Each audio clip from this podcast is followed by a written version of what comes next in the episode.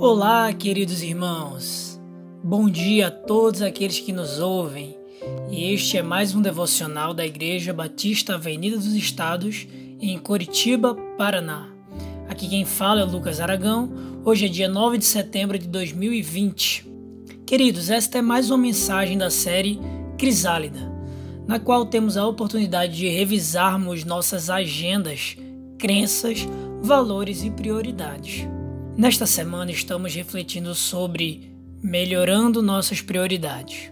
Ontem vimos que a prioridade número um da vida é buscar o reino de Deus, o que implica obedecer ao mandamento principal, que é amá-lo sobre todas as coisas.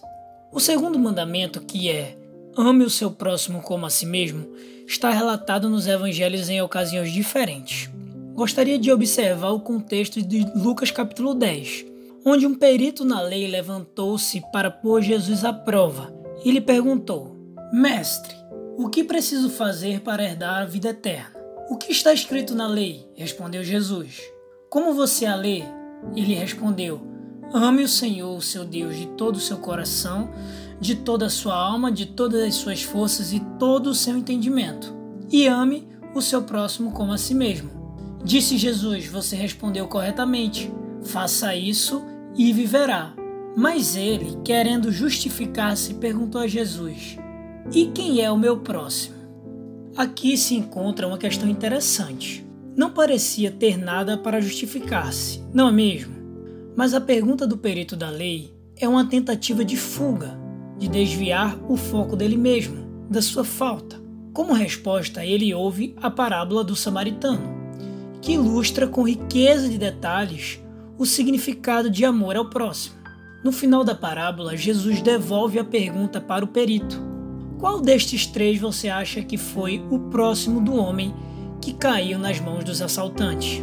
Aquele que teve misericórdia dele, respondeu o perito na lei. Jesus lhe disse: Vá e faça o mesmo. A origem da conversa era como herdar a vida eterna. Jesus responde falando da prática de quem já alcançou a vida eterna ama a Deus e ama ao próximo. O que Jesus está ensinando é que a questão não é o quanto você sabe, mas o quanto você faz com o que sabe. É fácil amar pessoas gentis e agradáveis, mas o fato é que a vida está cheia de pessoas das quais não gostamos. Às vezes não gostamos do jeito que falam, da maneira pela qual agem ou simplesmente não simpatizamos. Talvez sejam até pessoas com as quais convivemos. Algumas pessoas são difíceis de amar em algum momento, inclusive eu ou você. Nós podemos ser uma delas, mas há aquelas que são difíceis de amar a qualquer momento, não é verdade? Bem, independentemente disso, Jesus colocou o amor ao próximo como uma prioridade de vida, não menos importante que a primeira. Não precisamos gostar de todos. Gostar é uma questão de afinidades não precisamos gostar, mas temos de amá-los. Isto porque o amor é uma atitude e não um sentimento. Gostar é uma opção, amar é um mandamento. Priorizar o amor próximo leva-nos a fazer coisas que, no mínimo, podem ser desconfortáveis e algumas vezes girão sacrifícios.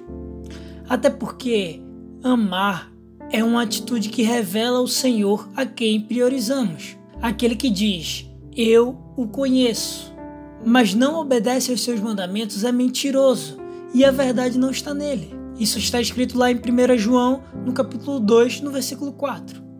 O nosso amor ao próximo revela o quanto de fato amamos a Deus. O amor precisa ser praticado, não admirado. Que Deus nos ajude a melhorar nossas prioridades de amor para com o próximo, independentemente de sua condição social, raça ou religião.